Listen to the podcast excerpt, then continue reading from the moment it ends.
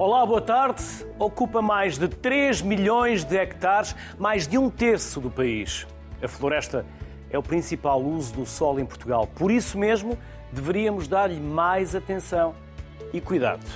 É essencial para a proteção da ação climática, pelo que torna obrigatória a sua preservação, mas deixemos os especialistas explicarem. Por isso, vamos começar por Joaquim Barreto, que é deputado na Assembleia da República e há muitos anos dedicado às causas florestais. Olá, Joaquim Barreto, boa tarde, bem-vindo, obrigado Olá. por aceitar o nosso convite. Luís Castro, muito prazer, eh, com cumprimento a si, cumprimento todos os colegas do painel, bem como os telespectadores que irão ver este programa e que para mim é um gosto estar aqui convosco.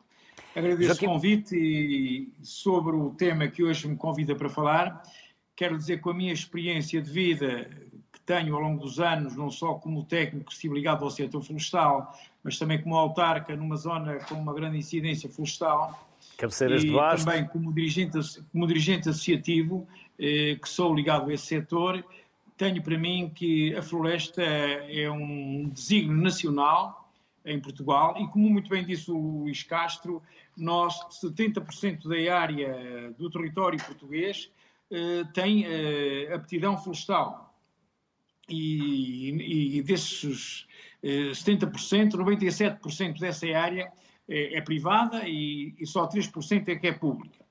Depois, eh, também é importante que, qual é o conceito que temos de floresta? Nós temos que ver a floresta quando se anuncia e que a floresta quer de todos, eh, para que a floresta seja de todos, ela tem que ser feita por todos. Isto é, nós temos que ter uma floresta que seja concebida, seja planeada, uh, e que seja uh, gerida por todos. Isto é, temos que a fazer com todos para que ela seja para todos. E, e quando nós fazemos a floresta com todos, é com aqueles que a usam e que no dia a dia estão ligados. E aí refiro-me aos produtores florestais, refiro-me aos agricultores, aos pastores, aos caçadores, aos apicultores, aos amantes da natureza, do desporto, entre outros. Portanto, a floresta tem que ser feita com todos esses intervenientes. E depois há uma outra questão que é importante, é que a floresta tem que ser vista nas, em três dimensões, essencialmente. Na dimensão ambiental, dado que a floresta reduz-nos a emissão de carbono, liberta oxigênio, a floresta é, uma, é um espaço de bem-estar e temos também vê-la na dimensão económica pelo retorno que a floresta nos traz, e nós hoje podemos dizer que a floresta, que é, é ao nível da economia, ela tem, tem muita importância, porque nós, eh, hoje, Portugal é líder mundial na exportação de cortiça, é, é líder europeu na, na, exportação de pasta de papel e a floresta tem uma, um valor também muito importante na, naquilo que contribui eh, para o, o, PIB. Portanto, 2 a 3% do PIB são provenientes da floresta. E, e, isto é importante que a gente retenha também esta, esta dimensão económica, eh, porque eh, a floresta é dos setores que mais contribui com os seus recursos endógenos para, eh, para aquilo que são as nossas exportações. E isto ao nível económico e ao nível social, porque nós temos hoje um problema que de dia para dia se vem, eh, se vem agravando substancialmente, que é a desertificação do país e nós temos que criar riqueza no interior e a floresta é um setor importante também para a criação de riqueza e também para aquilo que é as dinâmicas sociais que podem ser alavancadas através da floresta.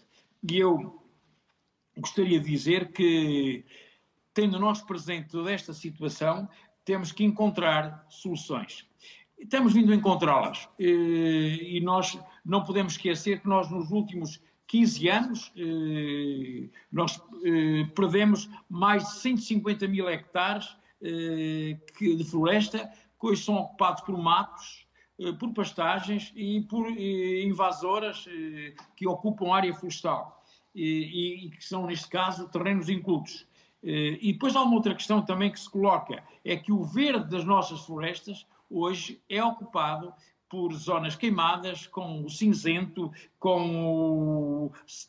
territórios abandonados e que naturalmente teremos que inverter este diagnóstico.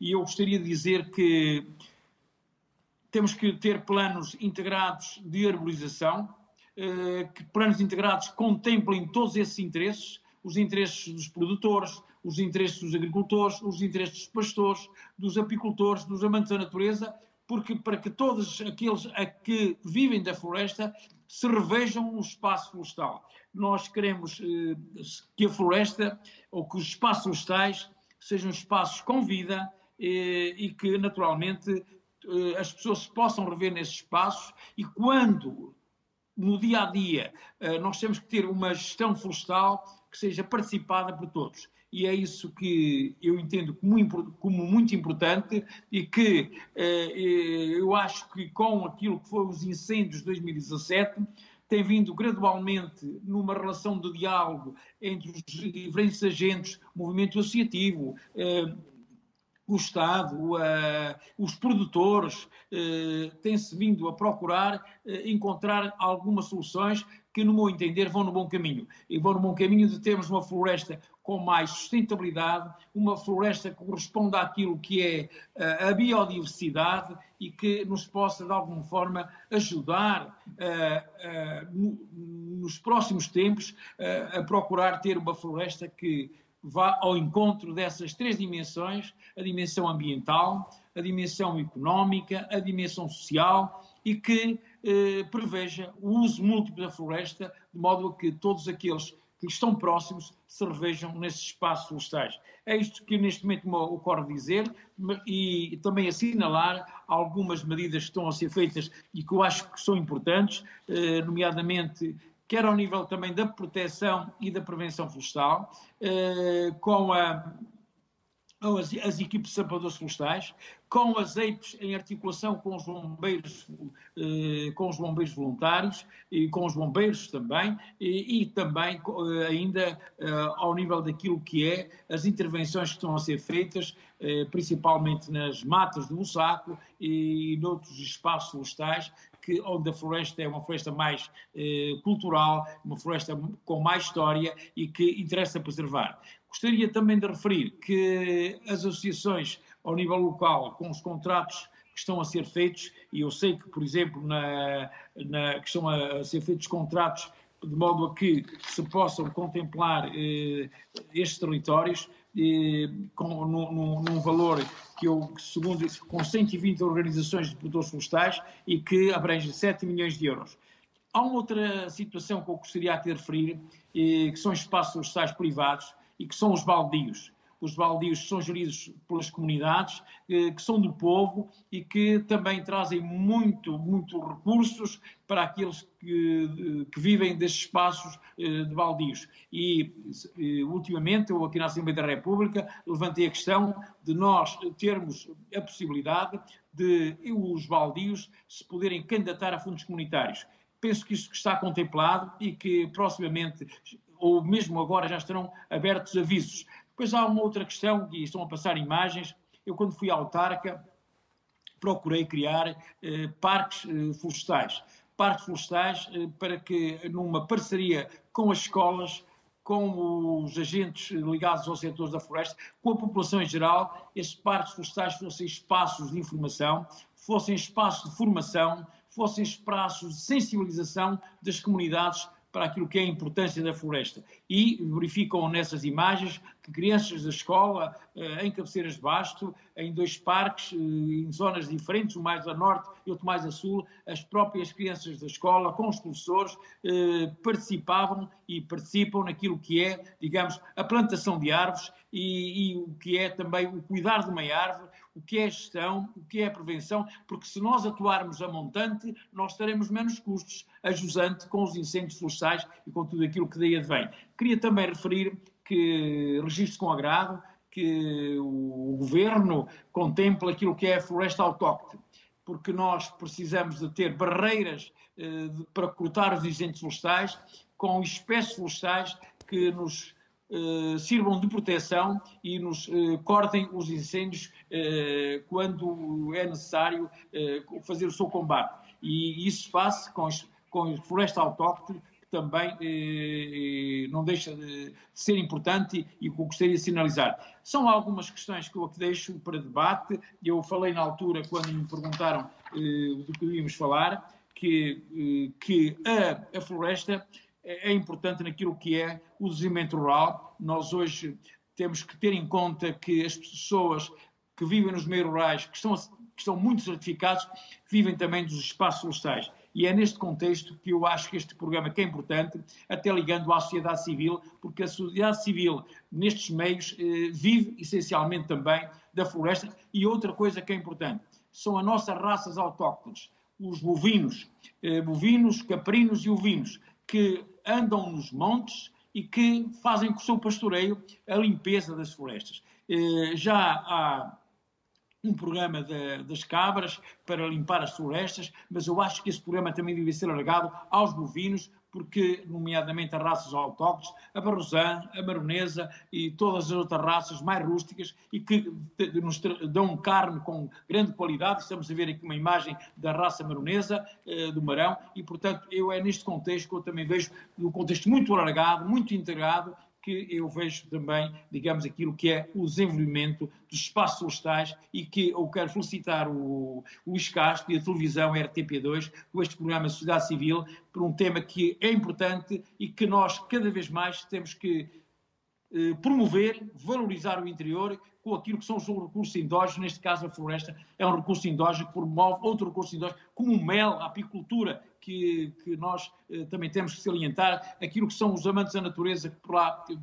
a caça, que, que, é importante para promover o turismo. Há todo um conjunto de setores que são alavancados na, na floresta. Muito obrigado. Não sei se querem que eu diga mais alguma coisa, mas depois estou disponível para intervir. Obrigado. Joaquim Barreto, basicamente ficou uh, basicamente tudo dito. O Joaquim Barreto seguiu o guião, nem foi necessário fazer perguntas. Uh, Quero-lhe agradecer uh, não só por ter feito esta abrangência no seu comentário de uma forma transversal para nos trazer conhecimentos e saberes que agora também vão ser importantes para o resto do programa, com os convidados que temos, mas também igualmente por nos ter desafiado a trazermos novamente este tema à antena, porque é extremamente importante que falemos dele não apenas quando há incêndios, mas durante todo o ano. Estamos a falar de um assunto que gera mais de 10 mil milhões de euros em volume de negócio, naquilo que é tangível, não contando com aquilo que é difícil de mensurar. Joaquim Barreto, muito obrigado. Bem-haja, oh, saúde. Oh, Luís Castro, permita-me permita que há outra coisa que eu gostaria de dizer. Nós, naquilo que é a valorização da floresta, também temos que terem atenção os produtores e os agricultores. Temos que os apoiar diretamente. E há uma outra coisa que eu gostaria de aqui referir, que é a floresta certificada. E, além disso, aquilo que é a profissionalização da floresta com mais técnicos, porque também é preciso inovação e, é, conhecimento na floresta. Obrigado, Joaquim Barreto, também por esse anexo. Felicidades e até uma próxima. Obrigado. Muito obrigado. Muito obrigado. Obrigado. Depois do Joaquim Barreto, seguimos a conversa agora com António Sousa Macedo é coordenador dos programas Replantar Pedrógão e Recuperação de Ardidos em Mortágua. Olá, António. Bem-vindo. Obrigado por se juntar a nós. António, vamos começar por replantar Pedrógão. Boa tarde, Luís. Antes mais agradeço em nome da CELPA e em meu nome este convite e a oportunidade que tenho de partilhar destes dois programas. E, e o gozo que me dá, deixe-me dizer. Se calhar começaria logo por dizer que muito daquilo que eu vou dizer fará sentido e ficas desde já o convite efetuado para que se o Luís tiver disponibilidade depois de um dia poder acompanhar ao terreno e ver uh, uh, com os seus olhos aquilo que eu vou dizer, epá, eu não tenho dúvidas que a diferença é abismal, quase. Já participei em algumas iniciativas de replantar áreas que tinham sido vítimas de incêndios. Sim. Porque o impacto é, é extraordinário. O que é que é, são E é uma experiência, uma experiência fantástica que merece, inclusive, Sim, é, ser eh, divulgada. A, a, mim, pessoalmente, dá-me um, um, gozo enorme, porque uso também, às vezes, aquela expressão do dito e feito, está a ver? Foi uma coisa que anunciámos, dissemos que íamos fazer e estamos a concretizar a obra e a obra traz satisfação e valor em toda a cadeia. Mas eu queria dar um passo atrás. Como é que começaram estes programas operacionais e estes dois programas piloto que eu hoje vou aqui falar? Estes programas começaram pela CELPA, alguns em 2015, uh, num, num, eixo uh, num âmbito que era um âmbito de, de disponibilidade da CELPA de partilhar conhecimento, das boas práticas, a disponibilidade para divulgarmos o conhecimento que existia na CELPA e nas suas associadas. Este é um projeto, como digo, começou em 2015, bastante antes dos, dos incêndios de 2017. Mais tarde, e também costumo usar esta expressão, palavras levas ao vento, eh, elas não fazem obra no terreno e, portanto, elas têm muito sentido. São programas que continuam, são programas que foram muito partilhados com muitos dos stakeholders do setor, com muitas sessões em muitos locais. E em 2017 sentiu-se a necessidade de passar a obra, de fazer obra no terreno, de traduzir o conhecimento e as boas práticas em ações concretas no terreno. E nasceram estes programas operacionais. O programa operacional mais conhecido, e eu não vou falar muito dele, é um programa que é um programa plurianual, que vai entrar na sua quinta campanha, mas para medir o impacto que isto significa, enfim, já fizemos 48 mil hectares de intervenção no terreno, sobretudo no minifúndio. Depois, na sequência do Limpa e Aduba, surgiram-nos eh, dois programas piloto, nomeadamente o Replantar, ainda agora concretamente à questão, eh, depois de enquadrada, do Luís, Porquê Pedrógão? Porque, olha, nós andávamos naquele Conselho a fazer o tal programa que eu disse, Limpeduba, e tivemos a percepção de que muitas promessas aconteciam, mas que nada se via no terreno. E então achámos que era, fazia sentido eh, abordar, através de um parceiro que era a Associação dos Produtores Florestais, uma perspectiva de fazer uma melhor floresta do que aquela que existia, que estava ardida e abandonada. E, portanto, definimos ali uma zona eh, obviamente que fazia do ponto de vista uh, sentido, de coerência territorial, e uh, através da Associação de Produtores Florestais, local, uh, mas também com o apoio de outras entidades, reunimos um conjunto de proprietários, que hoje são cerca de 50 proprietários, que tiveram disponíveis para que se encarasse a floresta de uma forma de uma forma diferente. O que é que é esta forma diferente? É, no limite, em vez de termos 50 licenciamentos, rejares, que é a figura técnica que se chama, eles estiveram disponíveis para que fizéssemos apenas seis rejares. E mesmo esses seis rejares é como se de um tratasse. No fundo, eh, dimensionamos, eh, através de, dos licenciamentos respectivos, uma floresta eh, plantada, com cerca neste momento no terreno executada de 125 hectares, uma floresta claramente mais biodiversa, onde utilizámos estas parcerias que eu acabei de dizer com a Associação de Produtores Florestais Locais e onde plantámos cerca de 23%, 28 hectares de folhosas autóctones, maioritariamente medronheiro, mas plantámos também 4% desta área de Pinha Bravo e plantámos 91 hectares de eucalipto e de acordo com as boas práticas e com plantas de elevada qualidade. Eh, é impactante este número que eu vou lhe dizer. 33,2 hectares desta zonagem, deste território, são construção e beneficiação de caminhos e aceiros. Portanto, nós não temos dúvida que temos hoje naquela região uma floresta mais resiliente, uma floresta que vai ser muito mais difícil de arder. Não consigo dizer que não vai arder, mas tenho a certeza que se tal acontecer, vai ser muito mais fácil uh, combatê-la, a severidade do fogo vai ser muito menor. Eu diria mesmo, atrever-me a dizer que se calhar não vai arder mesmo. Uh, eu acho que isto eh, é algo que não é pioneiro e totalmente novo. Há uma outra experiência no país que é saudável e, e que também deve ser evocada, mas a lógica disto é uma lógica de áreas agrupadas. É uma lógica de que só faz sentido gerir a floresta uh, em escala. Uh, não são jardins, ao contrário do que as pessoas pensam, e, portanto, ela tem que ser governável, ela tem que ser otimizável, e, portanto, uh, o aspecto das áreas agrupadas e das ações escala são uh, importantíssimos. São, são, importantes e foram ali, mas são importantes também noutros lados. O que é que a CELPA quis fazer com este e com outro programa?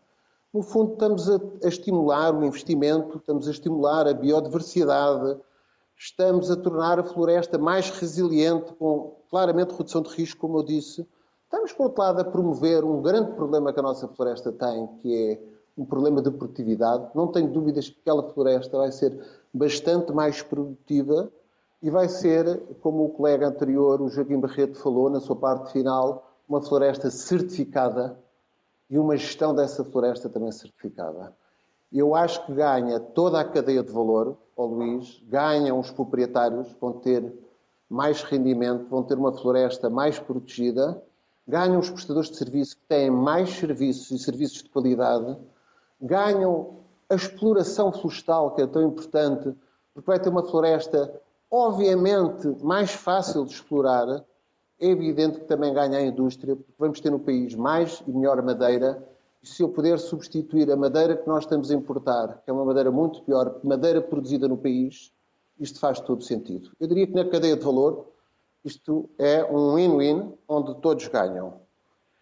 E, portanto, este Replantar Pedrógão acho que é um projeto que eu acho, como lhe disse, e atrevo-me a voltar ao princípio da conversa, Luís, o impacto no terreno do que isto representa e que eu estou a traduzir tem sido o cartão de visita para muitas entidades.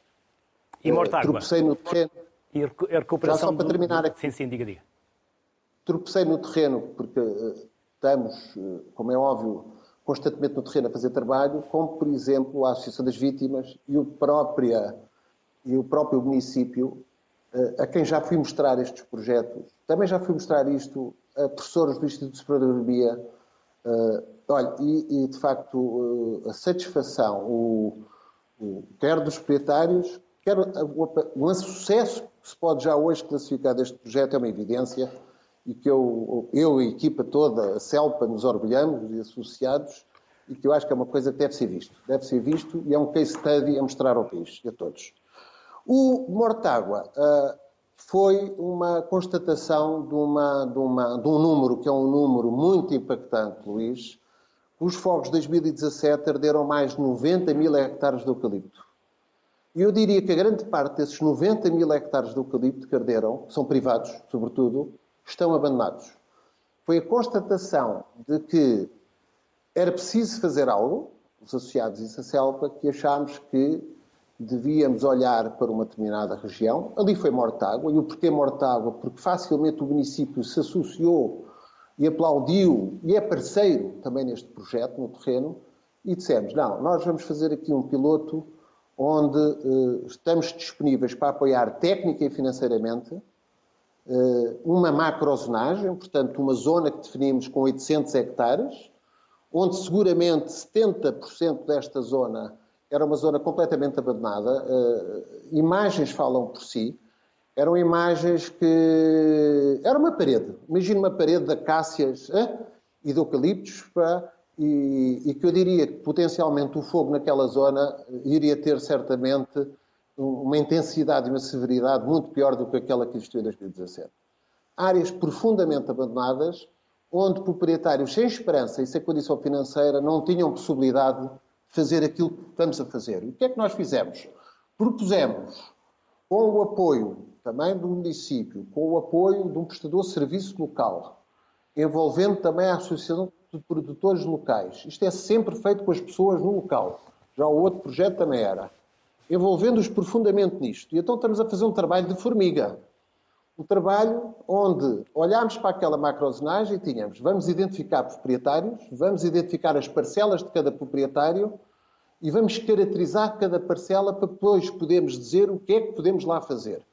Porque nem todas as parcelas são iguais, do ponto de vista de coberto florestal e de complexidade. Eh, este trabalho de minhoca que está a acontecer eh, identificou já cerca de 1.293 eh, parcelas, onde identificámos e começámos, e já estão beneficiados cerca de 161 proprietários, porque isto já começou a obra no terreno, dos, dos, dos tais 600 hectares identificados, 600 a 650, porque isto é um processo. Neste momento temos 200 hectares concretizados no terreno, beneficiando cerca de 161 proprietários e continua a correr o processo de identificar outras parcelas, eh, que estimamos na ordem das 530 parcelas, que vai dar lugar não a tantos proprietários como 530 parcelas, mas a um bom leque maior de beneficiários. Isto tem tido um impacto enorme, uma adesão enorme. Nós conseguimos mobilizar as pessoas através das juntas de freguesia, de sessões, Soluções que não são fáceis, Luís. Este é um problema, deixe-me partilhar, o problema do, da floresta não é floresta, é território, é um problema social, é um problema de despovoamento. Eu tenho estado muito intensamente nestes locais e, olha, eu tenho 61 anos de idade, pode não aparecer aí no ecrã, mas costumo dizer que sou a pessoa mais nova que costuma estar nestas sessões, ou dos mais novos. Portanto, costumo estar com 60, 70 pessoas que digo e que me assusta pensar algumas responsabilidades que já tive no passado, a dizer, mas o que é, como é Como é que vamos fazer isto? Isto tem levado uma palavra de esperança, e aqui são os dois projetos no mesmo plano, e tem mostrado e tem tido uma grande adesão, e insisto naquilo que disse ao princípio, que é a obra que tem sido o melhor cartão de visita para aquelas pessoas continuarem a aderir a este programa. As pessoas aderem a este programa e estão satisfeitas, e nós eh, nos propusemos concretizar e dizer aqueles 800 hectares vão ficar uma área totalmente gerida eu diria que isso vai acontecer ainda durante este ano, o processo está a correr. Eu diria que seguramente até ao final do ano vamos ter isto concretizado e aí o gozo já pode ver do tal dito efeito, que repito, já sei. Eu não sei se há assim uma questão mais específica. Era essencialmente isto também, uh... António. O António também, tal como o Joaquim Barreto há pouco, o António Sousa Macedo também discorreu sobre todos os temas que tínhamos eh, pré-agendado a falar consigo e todas as questões basicamente que tínhamos para lhe colocar. Por isso, António Sousa Macedo, a não ser que tenha algo mais para concluir, também daríamos por, eh, por eh, terminada aqui esta sua intervenção. Luís, Ou há algo mais que entenda que gostava de ter dito e não, não. disse? Não, isso há tanta coisa que eu gostava de dizer, mas não, não tínhamos tempo, certamente, com certeza. Mas há uma Veremos ter mais oportunidades. António, veremos ter mais oportunidades. Luís, eu gostava que o Luís, mas o Luís e os meus colegas todos de painel, não é extensível só o Luís. Eu acho que nós precisamos de mostrar ao país aquilo que eu acabei de dizer. António, Porque eu acho que o país vai gostar de ver eu... aquilo que. Casamento e batizado Sim. é quando sou convidado. Por isso. Ok. Desde Olha, que tenhamos essa disponibilidade. mais uma vez. António, muito obrigado. E sucesso para o seu programa. Sociedade civil é muito importante. Só o nome diz um bocadinho quase tudo. Está bem? Muito obrigado, ah, António. É. Felicidades e até uma próxima. Foi um gosto revê-lo. Vamos agora juntar à sociedade civil a Maria Emília Silva que é professora da Universidade de Trás-os-Montes e Alto Douro e presidente da Sociedade Portuguesa de Ciências Florestais. Olá, Maria Emília Silva, bem-vinda. Olá, viva, boa tarde. Continua a ser dramática a falta de jovens, de alunos nos cursos de engenharia florestal? Uh, pois é, eu fico muito contente que a primeira pergunta seja exatamente sobre esse, essa questão. Não devia ser, Era, mas infelizmente é. Não devia, é verdade, é verdade, mas uh, era um assunto que eu tinha que, que trazer e tinha que pegar nele de, uh, por onde desce. De facto, uh, nós estamos a viver um problema que não é só de Portugal. Nos outros países na Europa existe também o mesmo problema, que é a falta de atratividade do, dos cursos das ciências florestais para os nossos jovens. Muito relacionado uh, com uh, uh, a imagem negativa com que a floresta normalmente é associada. Fala-se em floresta muito por causa dos incêndios. Não se, não se mostra a verdadeira importância que a floresta tem para todas as atividades da, da, da nossa vida, do nosso dia a dia e, portanto, os, os miúdos uh, acham que não vale a pena uh, fazer floresta, também não têm conhecimento do que é efetivamente o curso uh, ligado às ciências florestais e, portanto, acham que, que não é para eles. Aliás, há uma questão muito engraçada que é quando nós vamos às escolas secundárias e nós fazemos muito esse papel nas universidades universidades de irmos mostrar a nossa oferta, oferta educativa uh, aos miúdos do secundário, uh, eles têm, eh, pensam que quando gostam de qualquer coisa ligada à natureza, devem escolher cursos de biologia ou de engenharia do ambiente. Eu não tenho rigorosamente nada contra esses cursos, bem pelo contrário, são até profissionais que, que muitos deles que trabalham na floresta, mas eh, quem eh, estuda e quem tem capacidade de intervir de uma forma uh, profissional e em todas as diferentes vertentes uh, do que é fazer floresta, é de facto o engenheiro florestal.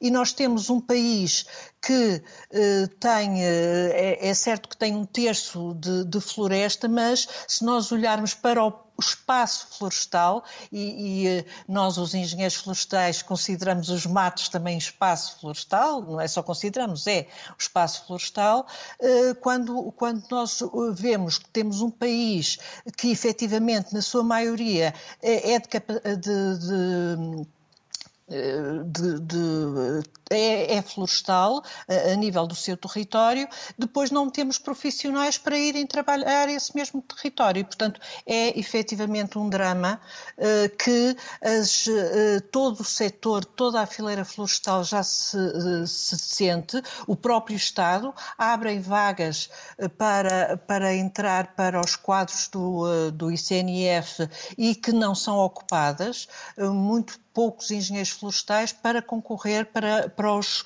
lugares que se vão surgindo no mercado e que tão necessários são para gerir este espaço florestal. Maria Emília, e a Academia produz investigação na área florestal? Uh, produz, produz. Nós temos, nós temos uma boa investigação florestal. Uh, na área dos fogos florestais, nós temos dos melhores uh, investigadores reconhecidos mundialmente, e aqui uh, a Universidade de Trás-os-Montes de Alto Douro e o Centro de Investigação uh, onde nós estamos inseridos, que, que é o CITAB, tem de facto dos, dos maiores investigadores nacionais e, e, mundiais, que é o, o professor Paulo Fernandes, mas também na área da gestão florestal temos muito bons investigadores, muito muitos bons projetos uh, que se vão uh, desenvolvendo uh, nessas áreas e, porque, porque é sempre necessária a investigação florestal se nós queremos uma floresta mais resiliente, uma floresta mais sustentável, nós temos sempre eh, que, eh, que, investigar. Nós temos que procurar uh, plantas mais resilientes, uh, investigação a nível do melhoramento genético, investigação para produção de plantas mais adaptadas às alterações climáticas.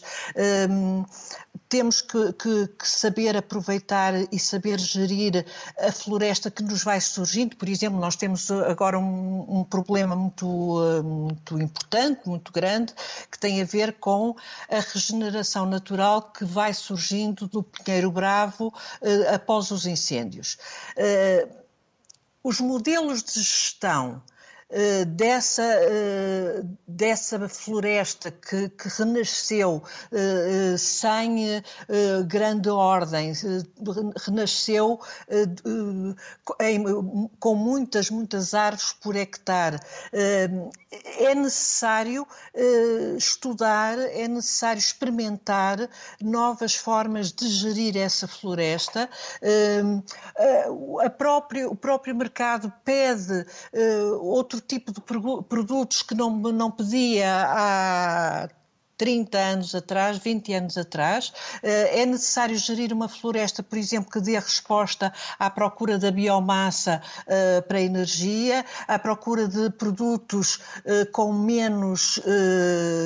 que não necessita de árvores de tão grandes dimensões. Hoje em dia, parte da nossa floresta é usada para fornecer para painéis de partículas ou de fibras e, portanto, não necessitam de ser árvores com as dimensões que antigamente eh, necessitavam para, para eh, fornecer material para as serrações. Por exemplo, hoje em dia a, a, a matéria-prima eh, que tiramos da floresta já não, não tem as mesmas exigências que tinha há uns anos atrás.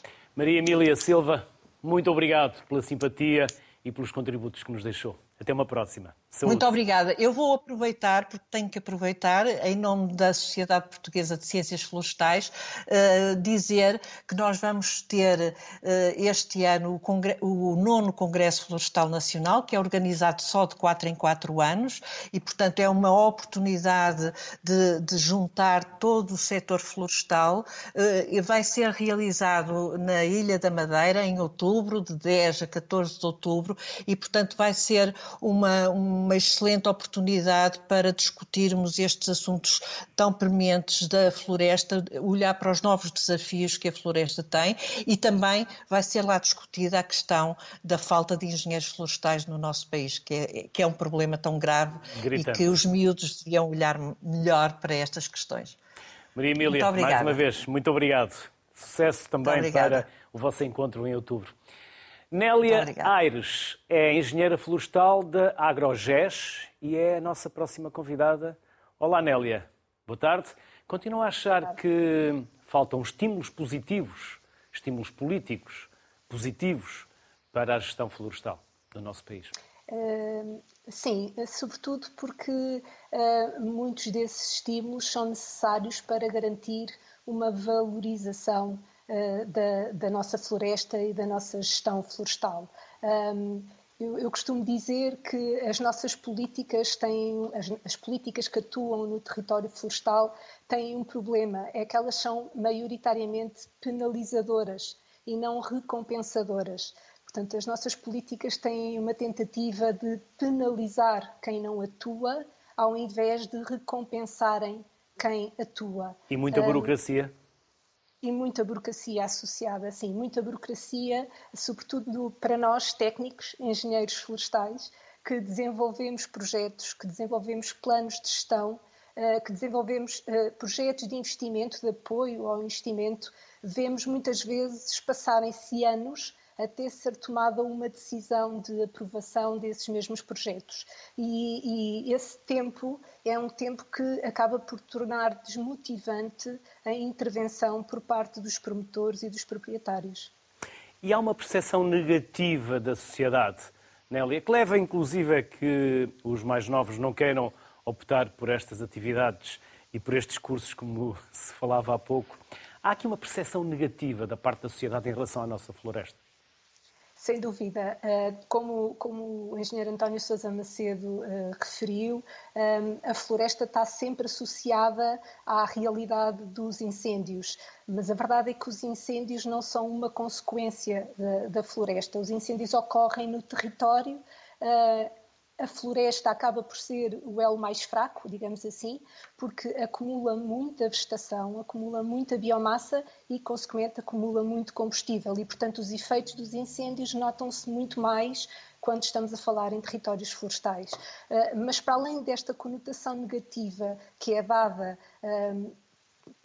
por causa desta realidade, que é a realidade dos incêndios, ah, cada vez mais tem vindo a notar que a componente produtiva que está associada à floresta, como, como Joaquim Barreto dizia, a floresta tem que ser vista uh, em, em, várias dimensões, não só a, versão, a, a, visão ambiental, mas sobretudo a visão económica e produtiva.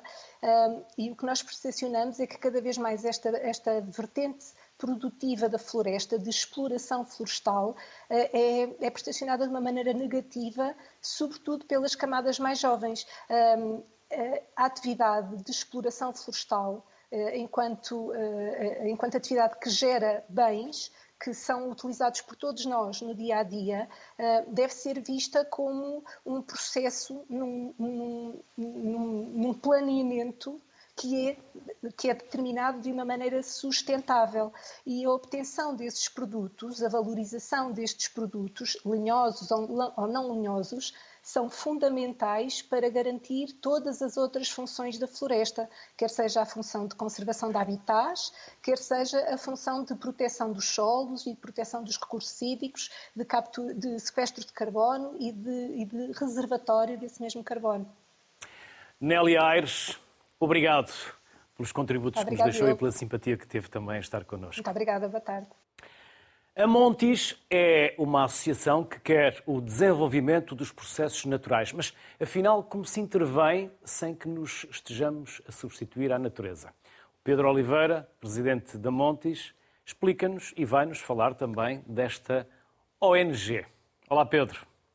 Boa tarde, bem-vindo. Boa tarde, obrigado pelo vosso convite e por estar aqui a partilhar com todos, no fundo, aquilo que que é a missão da Montes, né?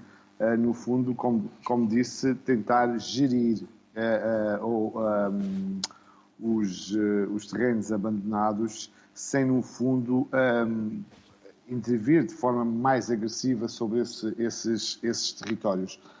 Um, no fundo, a Montes desenvolve um, um conjunto de, de, de, de, ações que são mais ou menos transversais um, às, às, a todas as propriedades que nós, que nós temos sobre a nossa, a nossa alçada, mas que um, tem sempre uh, um objetivo, que é uh, o, o restauro desses, de, dos ecossistemas uh, e a devolução à natureza desses espaços. Normalmente este trabalho é feito com recurso a, a sementeiras diretas, por exemplo, ajudando, no fundo, a, a recuperar terrenos marginais, terrenos que foram abandonados, uh, terrenos que, no fundo, são, de certa forma, mais pobres uh, e acabamos por fazer sementeiras diretas, por exemplo, em algumas situações nós tentamos fazer plantações, mas basicamente também recorremos a, outro tipo de, de, atividades, como as técnicas de engenharia natural. É muito importante estas técnicas de engenharia natural porque permitem, no fundo, chegar a, àqueles terrenos uh, muito inclinados, uh, criar aqui barreiras de escorrência de água feitos de madeira, com ramos, pedras, aquilo que existir à nossa volta e que permite, no fundo, reter e criar sol. E nessas pequenas partes uh, ir então colocando uh, bolotas de carvalho. depois fazemos também outra coisa, que é a poda de, a poda de condução de carvalhos.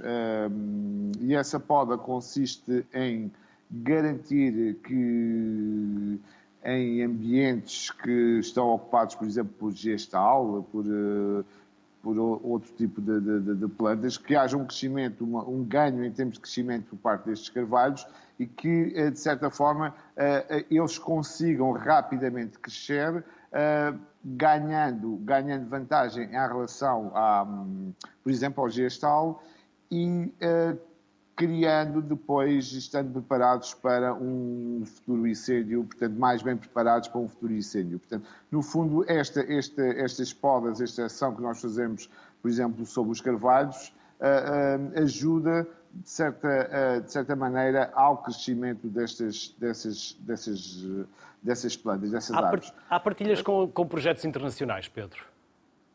Ah, sim, há grandes partilhas com projetos internacionais. Nós temos um, fazemos uh, projetos, essencialmente a nossa mão de obra é uma mão de obra baseada no voluntariado. Temos que ter a noção que, portanto, tudo aquilo que nós fazemos em termos de gestão é baseado no, no voluntariado. Uh, voluntariado esse que pode ser académico, pode ser uh, voluntariado pontual, mensal, com a comunidade. Tentamos sempre, sempre, sempre em todas as atividades envolver a comunidade. Porque quanto mais distante a comunidade estiver da floresta, do espaço uh, rural, mais uh, distante, menos valorizado é esse espaço, menos conhecido é, menor é a consciência sobre a necessidade de preservar e de recuperar esses espaços marginais.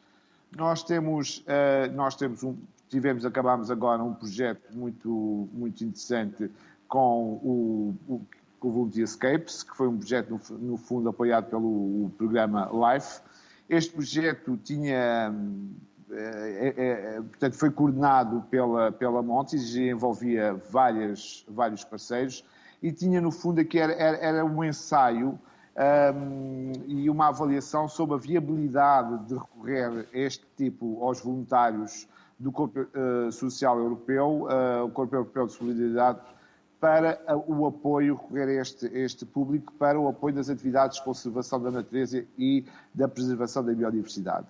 Isto é muito importante, este projeto é muito importante porque assenta é, é, em dois pilares, portanto, no fundo, a conservação e o restauro da natureza e, por outro lado, apostar na, na, no voluntariado de longa duração.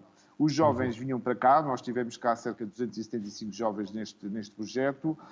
Um, e uh, há uma recompensa a estes jovens. Há aquilo que nós chamamos de garantido alojamento, o pocket money, e depois há toda uma integração destas pessoas, destes voluntários, na própria comunidade onde estão ou, ou, ou para onde vão. E esta integração é muito importante, não só pela partilha entre os jovens que fazem parte deste corpo de, de, de voluntários, mas também com a população local. Isso é fundamental. E depois o aporte em termos uh, financeiros uh, e económicos que traz para a própria região, não é? São mais claro, pessoas claro. a fazerem compras, são pessoas que, que, que, vão fazer isso. Nós estamos agora a decorrer um Para projeto... terminarmos, Pedro. Um projeto, ah, tivemos um projeto Nature.com que, que, terminou agora e vamos dar início agora a um novo projeto com a Letónia, uma parceria também com a Letónia, que envolve oito voluntários. E aí nós agradecíamos fazer só aqui um apelo a que os jovens se inscrevessem e, se tiverem dúvidas, para mandarem um mail para montesacn.gmail.com. Nós precisamos de voluntários portugueses para este projeto.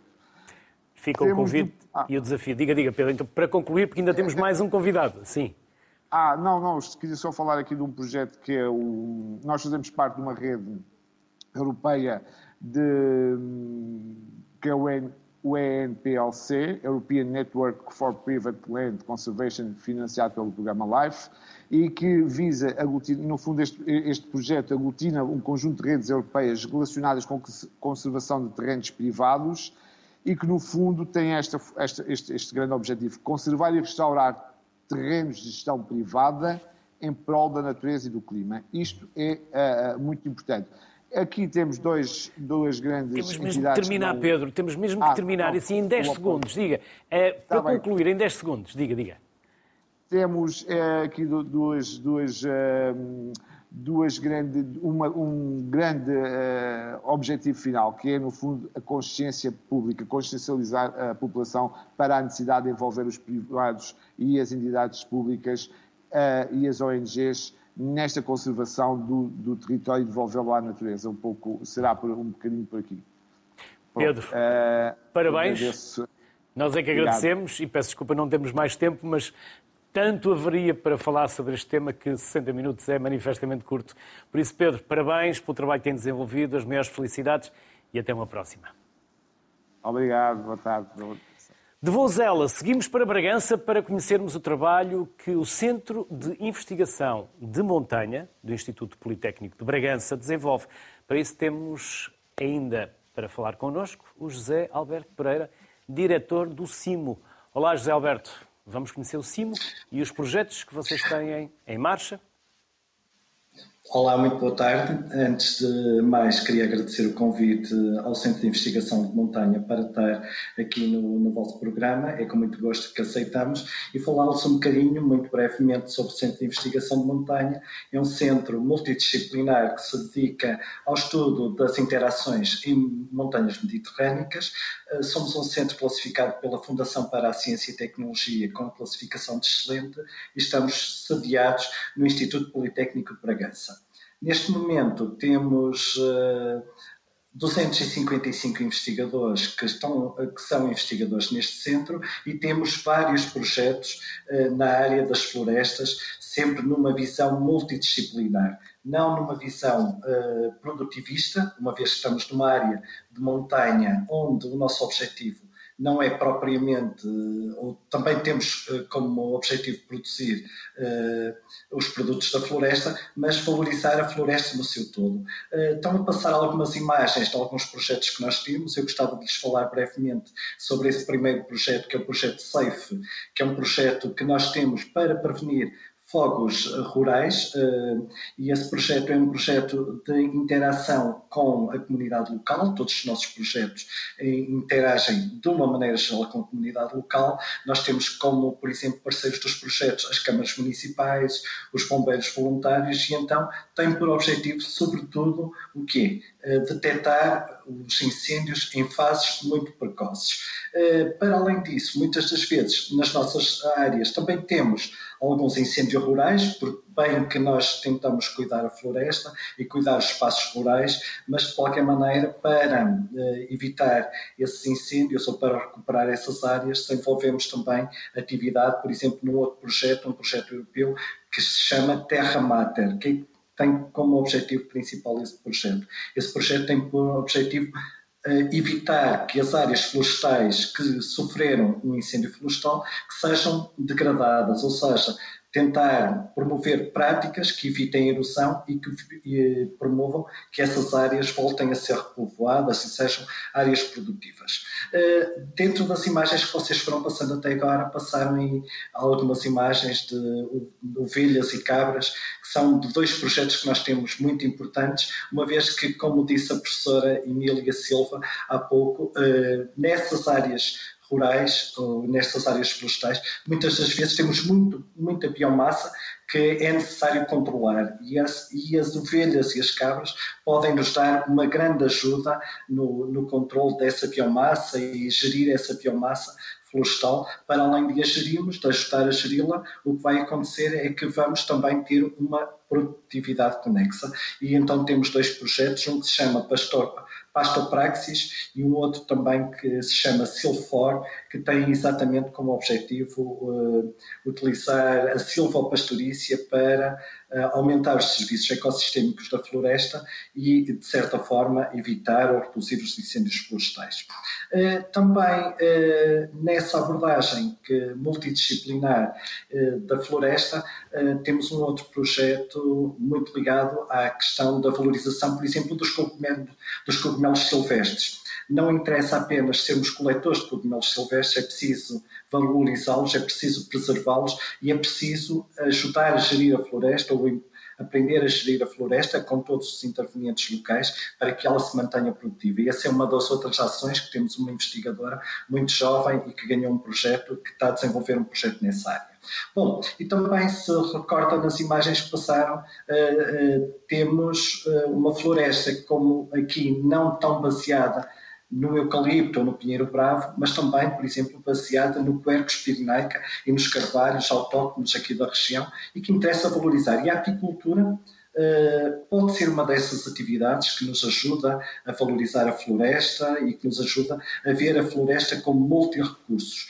Nesse projeto visa sobretudo utilizar as meladas produzidas uh, pelo carvalho negral, uh, que é muito comum na área do Montezinho, para depois produzirmos mel e certificarmos mel a partir dessa melada. Bom, uma vez que falaram e que deram tanto enfoque à bolota, nós também temos aqui um projeto onde utilizamos a bolota não como produtora da bolota em si, mas como fonte de metabolitos que podem ser utilizados, por, por exemplo, em multidiversos usos, como seja, por exemplo, a utilização de ou a produção de compostos com atividade anticancerígena, com atividade antimicrobiana. Portanto, a nossa visão é toda ver a floresta como geradora de multi-recursos, não apenas como produtora de madeira, não apenas como produtora de, de, de uma biomassa florestal, mas como um conjunto de outros recursos associados e, para além disso, como um conjunto também de outros serviços que podem estar conexos nas áreas de montanha, como seja o desporto da natureza, o sequestro de carbono, eh, a proteção das áreas degradadas e por aí adiante. Eh, temos aqui, eh, estamos focalizados numa zona onde temos o Parque Natural do Montezinho aqui ao lado, e por isso nós desenvolvemos e estamos neste momento a desenvolver o Observatório de, de Montezinho Dionísio Gonçalves, que um dos objetivos é exatamente esse, caracterizar e valorizar a floresta do Parque Natural do Montezinho no seu todo. José Alberto Pereira, diretor da CIMO, o nosso último convidado, obrigado, parabéns pelo trabalho que tem desenvolvido e pela simpatia que teve em estar connosco. Felicidades. Nós é que agradecemos. Muito boa tarde. Obrigado.